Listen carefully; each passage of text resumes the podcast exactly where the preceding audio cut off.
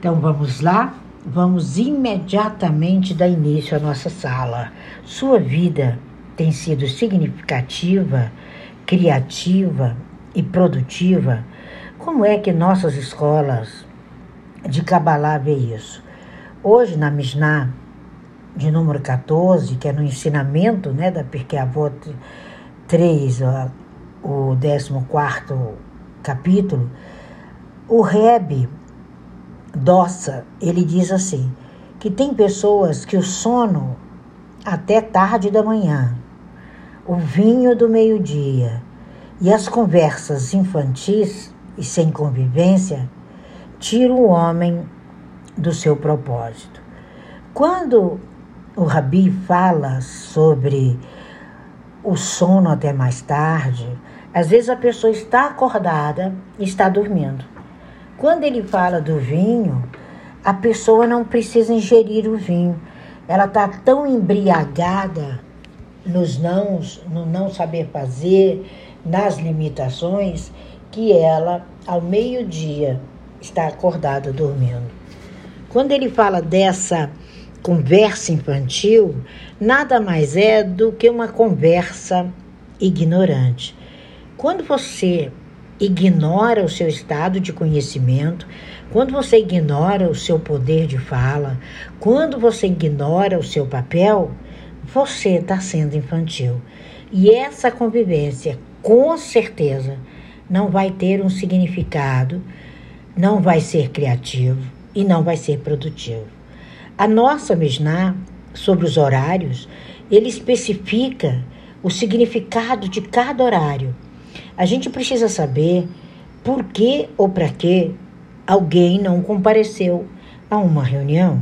A gente precisa saber e descobrir por que as pessoas estão acordadas e dormindo, porque as pessoas não realizam o que vieram para ser, porque elas não leem, elas não fazem uma leitura de si mesma, uma leitura dos seus propósitos e, indubitavelmente, vão se esquecer daquilo que ela absorveu é, a vida toda. É como um jogo de cartas. As pessoas estão diante do propósito delas, não a maioria, mas a maioria que nos procura enquanto profissionais, nós, Valéria, Shirley, Márcia, Marina, quando as pessoas nos procuram, elas estão envolvidas com objetivos tão fúteis, desperdiçando tanto dia, sem conseguir conversar consigo mesma que acabam com uma vida sem significado. E é lógico que o resultado, quer seja pessoal, emocional, financeiro e social, é zero. Tem pessoas que estão vivendo no zero. Zero mais zero igual a zero. Zero vezes zero igual a zero.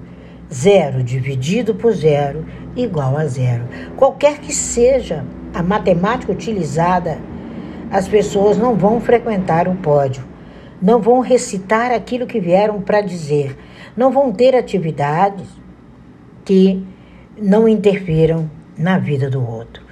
Hoje eu falei sobre a parábola do dia.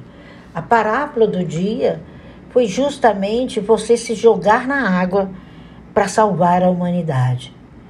Se se joga na água, uma cidade inteira está sendo afogada, você sabe que você não vai conseguir salvar toda a cidade.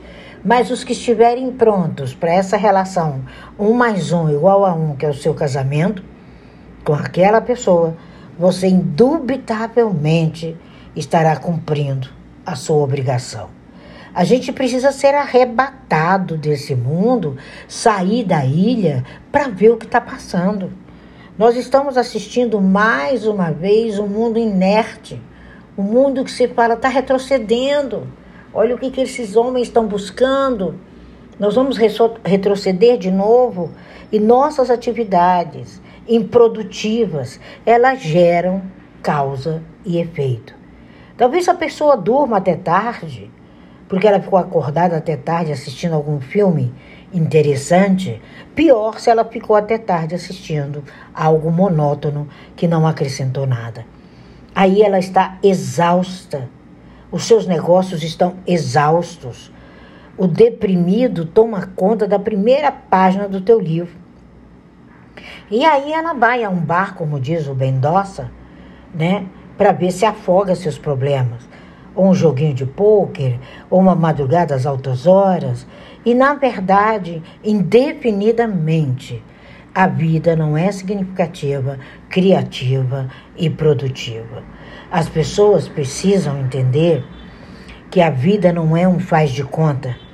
Para fugir da realidade, cada vez mais difícil, cada vez mais repleta de problemas. Nos nossos compêndios, a gente vê Salomão criticar severamente a preguiça. Ele fala da construção. Ele fala até quando has de dormir preguiçoso? Levanta do teu sono. As pessoas que não estão vivendo o objetivo delas, elas precisam que você se jogue nas águas, nade até lá e mostre para ela que ela está fora do propósito.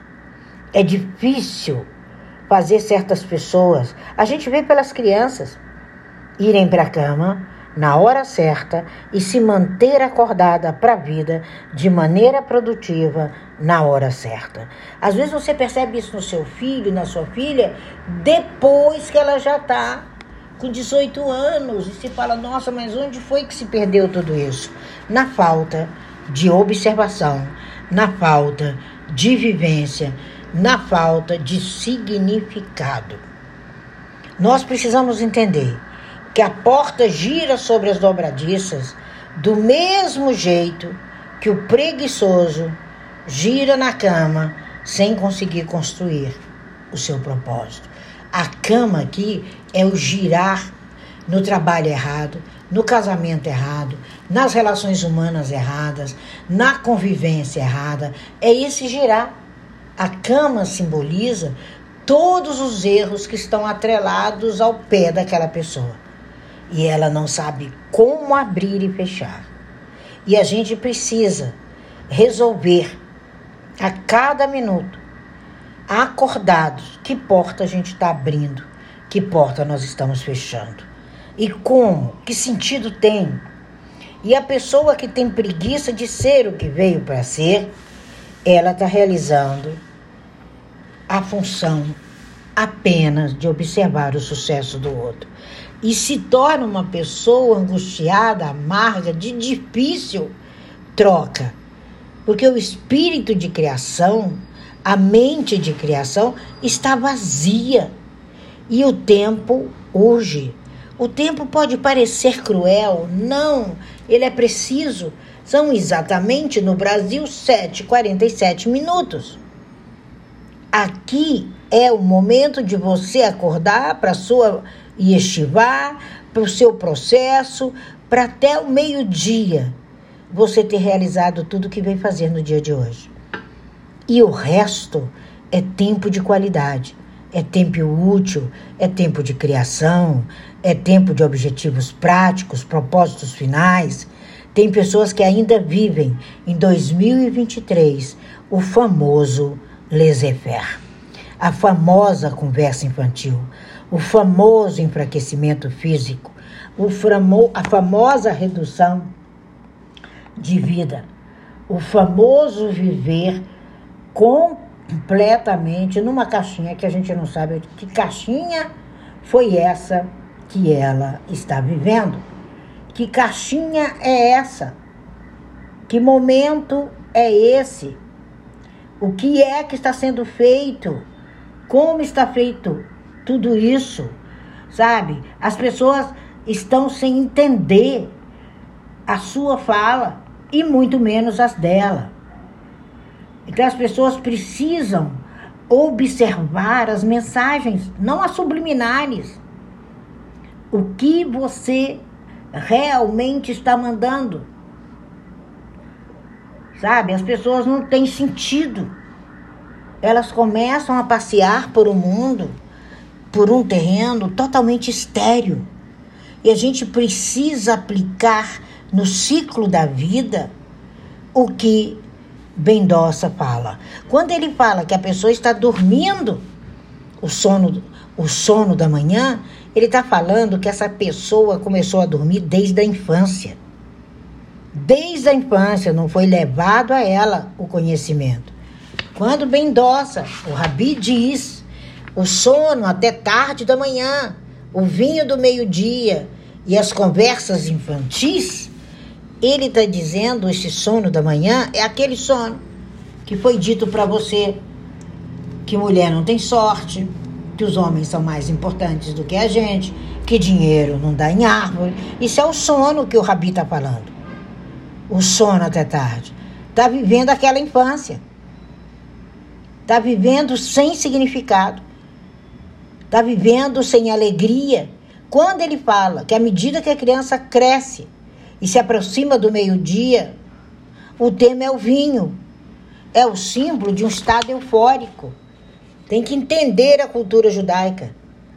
Quando o Rabi fala o vinho do meio-dia, ele está dizendo que você só vive euforia. Você só está sendo eufórico. Você está vivendo o vinho do meio-dia. Isso é muito importante. Quando a gente interpreta o que é falado e o que é escrito, você aprende a ler. As pessoas precisam a ler. Se vocês seguirem